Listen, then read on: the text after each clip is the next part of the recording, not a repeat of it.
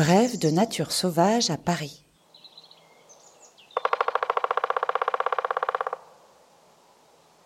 Aujourd'hui, le pic noir.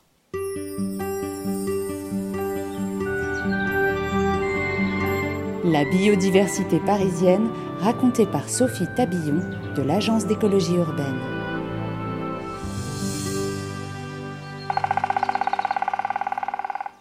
Habillé de noir et coiffé de rouge, cet oiseau est le plus grand des pics européens. Long de 55 cm pour une envergure de 64 à 68 cm, le pic noir traverse la forêt à la puissance de ses larges ailes. On observe entre les arbres son vol irrégulier et légèrement ondulant. La calotte rouge du mâle débute de la nuque jusqu'à la base du bec, celle de la femelle reste sur la nuque. Lié au milieu forestier, l'oiseau s'est installé dans les bois parisiens. Sa morphologie est adaptée à la vie arboricole. Ses courtes pattes solides sont pourvues de quatre longs doigts terminés de robustes griffes en forme de X, deux doigts tournés vers l'avant et deux vers l'arrière. Il se déplace par petits sauts à la verticale des troncs. Agrippé par ses griffes, il prend appui sur les plumes de sa queue qu'on appelle les rectrices. Constamment en mouvement, il passe sans relâche d'un arbre à l'autre en criant. Sur les arbres vieux comme sur les arbres dépérissants, le pic noir martèle les troncs de son long bec fort et pointu. Des larves d'insectes sont cachées dans des galeries à l'intérieur du bois. Il creuse donc des trous afin de les atteindre de sa longue langue effilée et visqueuse.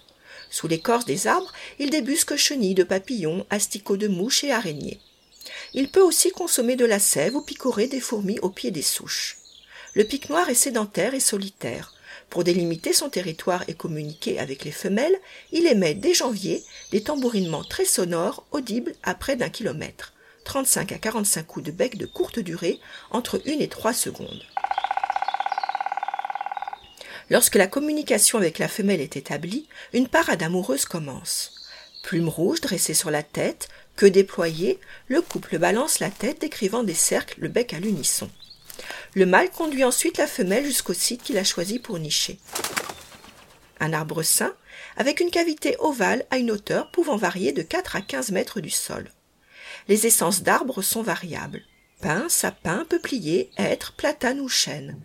Le tronc sélectionné ne porte aucune branche sur les 5 à 20 premiers mètres. Une garantie contre l'intrusion éventuelle de prédateurs, notamment d'écureuils ou de martres. Le forage peut commencer il leur faudra entre 10 et 25 jours pour achever le nid. Cette espèce d'oiseau produit une seule couvée par saison. La femelle dépose 2 à 6 œufs blancs dans le nid.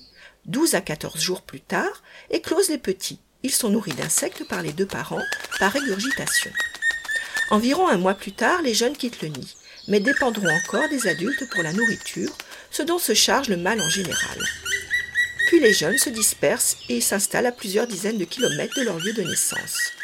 Une fois la reproduction achevée, les loges sont réutilisées comme abri ou site de reproduction les années suivantes par le pic lui-même ou par une foule d'autres locataires. Des oiseaux, chouettes hulottes, mésanges, citelles torchepeaux, pigeons colombins et tourneaux sansonnets, mais aussi des mammifères, fouines, écureuils roux ou une chauve-souris la noctule commune, ou encore des insectes, frelons, guêpes, abeilles sauvages. La présence du pic noir dans les bois parisiens facilite ainsi le logement d'autres espèces cavicoles, c'est pourquoi il appartient aux espèces dites ingénieurs.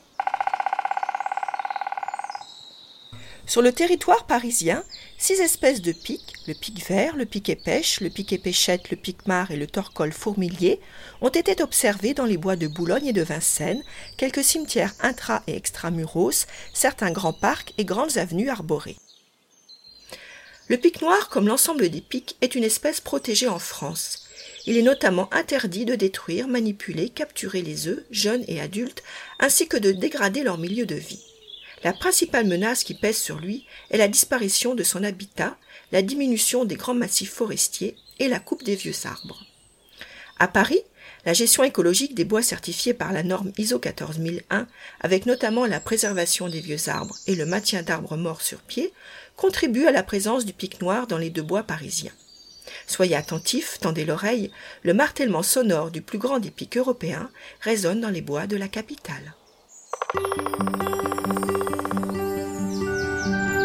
Tous les 15 jours, Bref de Nature Sauvage à Paris vous raconte la faune et la flore parisienne au creux de l'oreille. Abonnez-vous sur votre plateforme d'écoute préférée.